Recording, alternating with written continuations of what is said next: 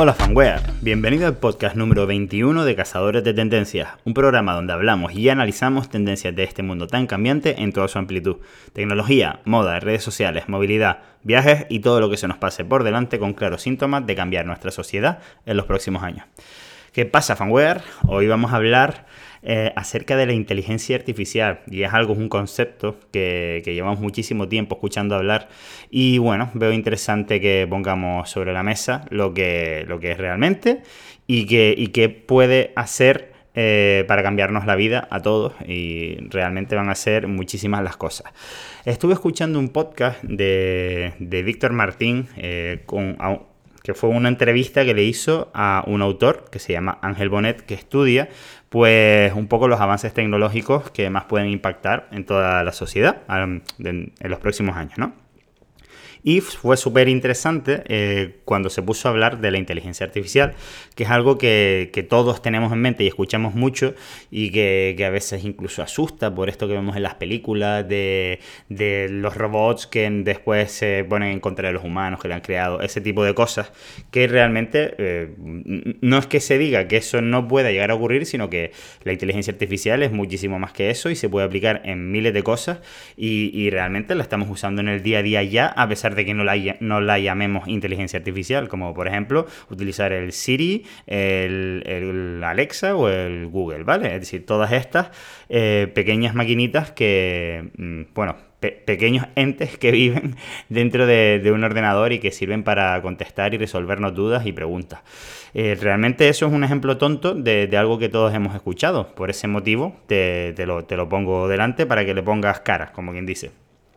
Una de las cosas más interesantes que, comentaba el autor Ángel Bonet, eh, empezaba hablando de la ley de Moore, no sé si sabes lo que es, se trata de, una ley la cual dice que cada año se duplica la capacidad de procesamiento de, de los procesadores que somos capaces de crear, es decir, cada vez que vamos haciendo el procesador más pequeño, digamos, pudiendo hacer más procesos incluso cada vez. Mm, entonces eso significa que cada año que pasa, eh, los ordenadores, los smartphones, que no dejan de ser ordenadores más pequeños, pues tienen cada vez más capacidad de procesar.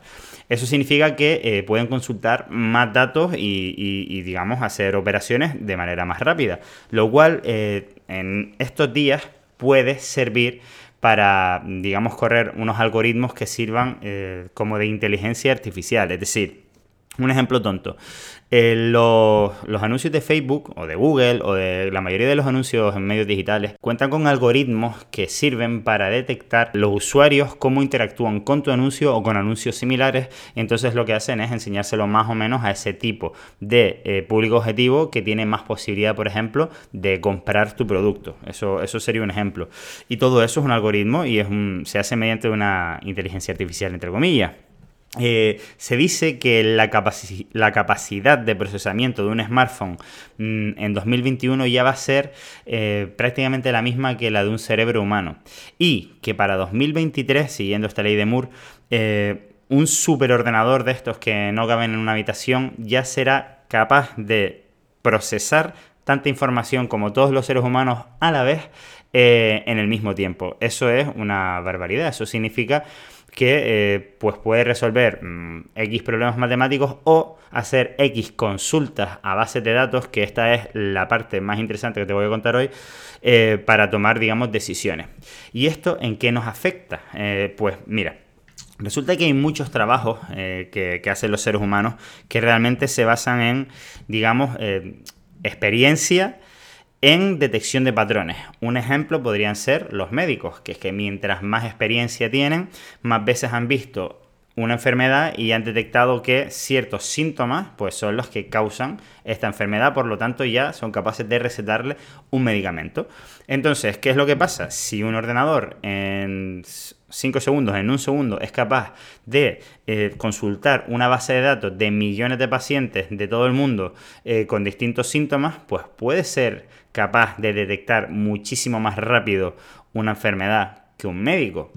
¿Esto significa que los médicos se van a acabar? No, ni mucho menos. Pero sí que en procesos eh, tempranos de detección, pues pueden ser muy útiles este tipo de, algoritmos o inteligencia artificial.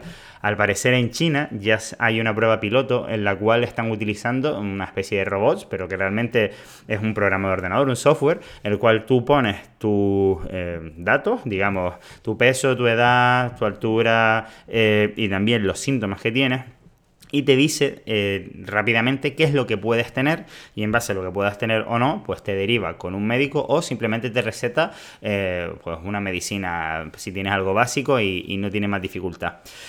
¿Esto qué significa? Eh, pues que hay ciertos tipos de, trabajos que se van a ver, mm, digamos, aminorados, es decir, va a haber mucha gente que pierda su empleo y se tenga que dedicar a otras cosas porque esos trabajos ya, ya los puede hacer una máquina, un software. Por ejemplo, los coches autónomos, que sin ir más lejos, hace dos años estuve por San Francisco y ya había coches sin conductor por la calle. No es algo que nosotros veamos en la tele y no nos entendamos, sino que ya existen coches que van solos por la calle. Probablemente las leyes intenten frenar estos avances, pues porque no tienen resuelto el problema de qué hacer con toda la gente que se dedica al transporte. Porque hay muchísimas profesiones que pues es mover mercancía de un lado al otro o mover personas, ya sea con taxi, con aviones, con barcos o con camiones, ¿no? Pues entonces, claro, también después está esa parte que, digamos, va a frenar eh, estos avances para eh, pues recolocar digamos a la sociedad. Y esto mm, va a la parte importante el mensaje importante que quería transmitirte en, el episodio de hoy. Y es que el, quizás veo en, mi entorno que la, mayoría de las personas están digamos formadas eh, para digamos una especialidad. Y están bastante cerradas a el cambio y eh, lo que pasa es que vivimos en una sociedad que eh, ahora mismo, y tras el coronavirus que acabamos de vivir o que estamos viviendo mm, en, en, muchas partes del mundo, pues eh, eso significa que va a cambiar muchísimas cosas y las va a cambiar muchísimo más rápido de lo que pensamos la gente se tiene que reciclar y tiene que entender que la formación que la mayoría de nosotros tenemos es obsoleta y no sirve para muchos de, de los nuevos trabajos que se demandan. Esto lo traté en un episodio eh, de los primeros del podcast y, sigue siendo una realidad increíble. Estuve escuchando ayer también un, vídeo de, del youtuber eh, Master Muñoz, creo que se llama su canal. Carlos Muñoz se llama él, él es mexicano. Y soltó un dato que me pareció súper relevante y es que em, durante el 2019 el 12% del comercio eh, total eh, fue online. Y resulta que tras estas 8 semanas de pandemia, a día de hoy que estoy grabando este episodio, ha subido al doble, a un 24. Y que ese aumento del 12 al 24 normalmente hubiese tardado 10 años en hacerse y se hizo en 8 semanas. Eso significaba que cada semana que pasaba era prácticamente como si hubiese pasado más de un año de evolución en, el, comercio, en el comercio online.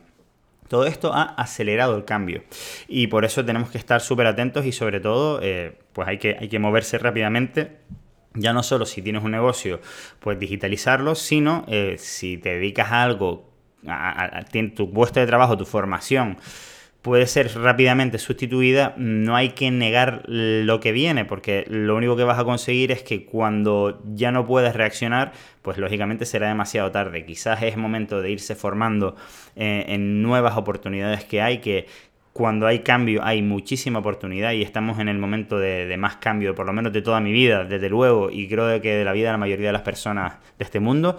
Entonces eh, es un momento para estar muy activo, con los ojos muy abiertos y ver pues nuevas profesiones que van a hacer falta cuando todo esto cambie. Así que poco más por hoy, fanware. Recuerda que nos puedes encontrar en regalifanware.es, donde está la ropa más espectacular de todo Internet. Hasta la próxima.